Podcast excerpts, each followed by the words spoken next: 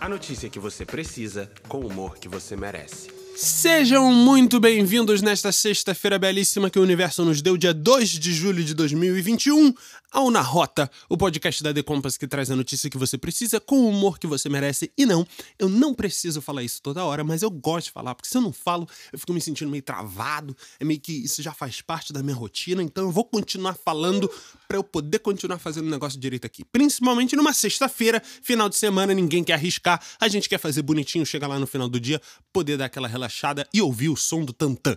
E assim, hoje, o Na Rota vai falar de tributos aqui no Brasil e no mundo, vamos falar também da Harry, que tem um recado para dar, e vamos falar de Pinterest. Já ouviu falar de Pinterest? Se você não ouviu falar de Pinterest, você fica até o final, que a gente vai falar de uma notícia importante, relevante, que pode ser o início de um novo trend das companhias de mídias sociais e redes sociais no mundo. Então, fica ligado. Mas vamos direto ao assunto. Vem vinheta, vambora! Que tipo de pessoa você é? A pergunta é bem mais objetiva do que você pensa. A gente está falando de pessoa física ou pessoa jurídica. Se for pessoa jurídica, trazemos novidades e boas notícias diretamente do nosso querido e excelentíssimo ministro da Economia, o senhor Valdemar. Não, digo, senhor Paulo Guedes. Paulo Guedes é o nome da fera. O ministro disse que o governo está praticamente convencido de que vai dar para reduzir a alíquota de imposto de renda para pessoas jurídicas em pelo menos 5% imediatamente. No caso, ele quer dizer em 2022. O amigo lá se emocionou e disse que se o Brasil tiver coragem de reduzir alguns subsídios, dá para cortar esse trem em 10% para todas as empresas. Vale ressaltar que a alíquota de imposto de renda para pessoas jurídicas hoje no Brasil é de 15%. E a redução prevista pelo governo era de 2,5 em 2022 e 2,5 em 2023, entregando uma alíquota final de 10%. Mas o Paulo Guedes está animado, ele acordou de bem com a vida, ele está achando que o Brasil está fluindo bem, então ele acha que lá em 2023 dá pra gente chegar a 5% para as empresas se o Brasil tiver coragem. E aí é importante a gente dar aquela comentada também, porque sem citar nomes do jeito que a gente gosta ali no grupinho da discórdia, Paulo Guedes afirmou que a maior parte dos subsídios tributários no Brasil está concentrada nas mãos de cartéis, a famosa panela, aquela turma do bingo, oligopólios e monopólios. Ou seja, acabando com algumas isenções fiscais para poucas companhias, poucas empresas hoje no Brasil, a gente tornaria possível um corte maior no imposto de renda de pessoas jurídicas para toda a população. E aí, como que ficam os seus dividendos? Porque é só isso que a gente quer saber hoje em dia, né? É o dividendo.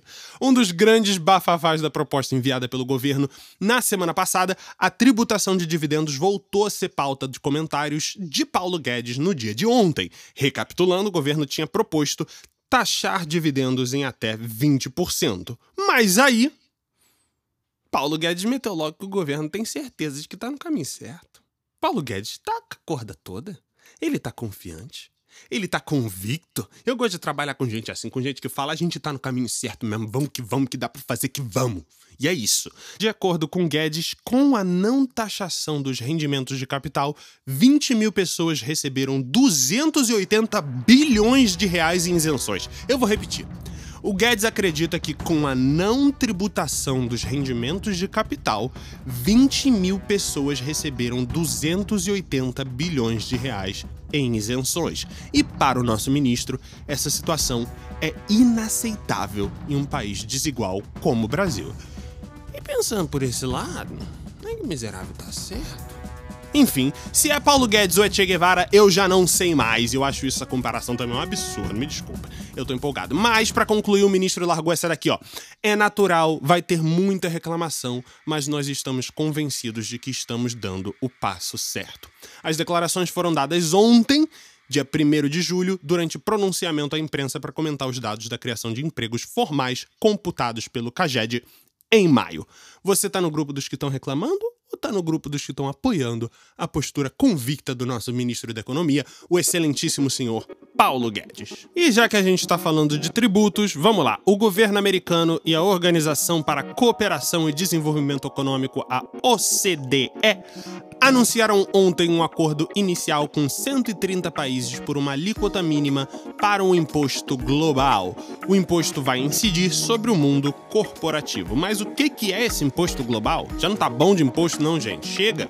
Mas é que é o seguinte: o acordo envolve mais de 90% do PIB global e só rolou porque a OCDE ralou muito em boa parte dos últimos 10 anos para levar para frente o projeto do imposto global. Nele, fica previsto que as grandes multinacionais deverão pagar um piso de impostos nos países onde elas operam e geram lucros. A proposta prevê nivelar a competição e trazer mais estabilidade ao sistema tributário internacional. Assim, a proposta é uma tentativa dos Estados Unidos e da OCDE de garantir que a tributação entre países seja mais justa, inclusive no que diz respeito à distribuição de lucros. E por falar em lucros, a gente ficou de avisar e aqui está. O CAD, Conselho Administrativo de Defesa Econômica, anunciou ontem através de sua Superintendência Geral que a fusão entre a companhia Hering e o grupo Soma tá valendo, rolou tudo de boa, deu tudo certo. Os trâmites burocráticos foram resolvidos na moral e o grupo Soma, que é dono das marcas Animale e Farm, agora fortalece de vez sua posição no varejo brasileiro. E já que a gente falou de fusão, por que não falar de uma decisão que promete gerar muita confusão para o algoritmo do Pinterest. Para quem não sabe, o Pinterest é uma plataforma de compartilhamento de imagens com mais de 400 milhões de usuários ativos todo mês. Agora, em uma decisão histórica, o Pinterest se tornou a primeira plataforma relevante que proíbe qualquer anúncio envolvendo perda de peso. É essa parada aí. A direção da companhia decidiu proibir anúncios que promovam a perda de peso ou façam referências a métricas e índices relacionados ao emagrecimento, como o IMC, que é o índice de massa corporal, e outros índices similares. A companhia afirma que anúncios que promovem bem-estar e saúde hábitos saudáveis vão continuar tendo espaço na plataforma de Buenas. Isso inclui produtos de condicionamento físico e conteúdo sobre exercícios de treinamento físico, contanto que eles não promovam ou não estejam focados em perda de peso. A nova política da companhia foi desenvolvida sob a orientação da Associação Nacional de Distúrbios Alimentares dos Estados Unidos. Sarah Broma, que é diretora de política do Pinterest, afirmou em entrevista que a nova política prioriza o bem-estar e a saúde mental e emocional dos usuários especialmente daqueles que são diretamente atingidos por distúrbios alimentares ou pela cultura da dieta ou pela depreciação de formas físicas. Mano, é uma corajosa e controversa atitude por parte do Pinterest, embora a mudança venha acompanhada de uma linguagem que promove saúde e bem-estar acima de tudo. Agora, mais do que nunca, é super importante que a gente esteja atento a como as plataformas digitais e redes sociais vão se comportar e se transformar para atender o mundo e ao público de hoje. Os negócios prósperos no futuro, eu acredito, são aqueles que vão ser capazes de dialogar, entender e se posicionar quanto às demandas de sua geração. O que, que você achou desse negócio do Pinterest? Vai dar certo? Você quer ver mais desse tipo de política? Ou você é da galera que acha, é muito mimimi, hoje em dia a gente não pode botar mais nada na internet que já vem alguém criticar? Não importa de qual lado da moeda você está, o mais importante é que a gente desenvolva o nosso pensamento crítico e a capacidade de analisar as políticas e ações públicas e privadas que impactam a nossa vida hoje.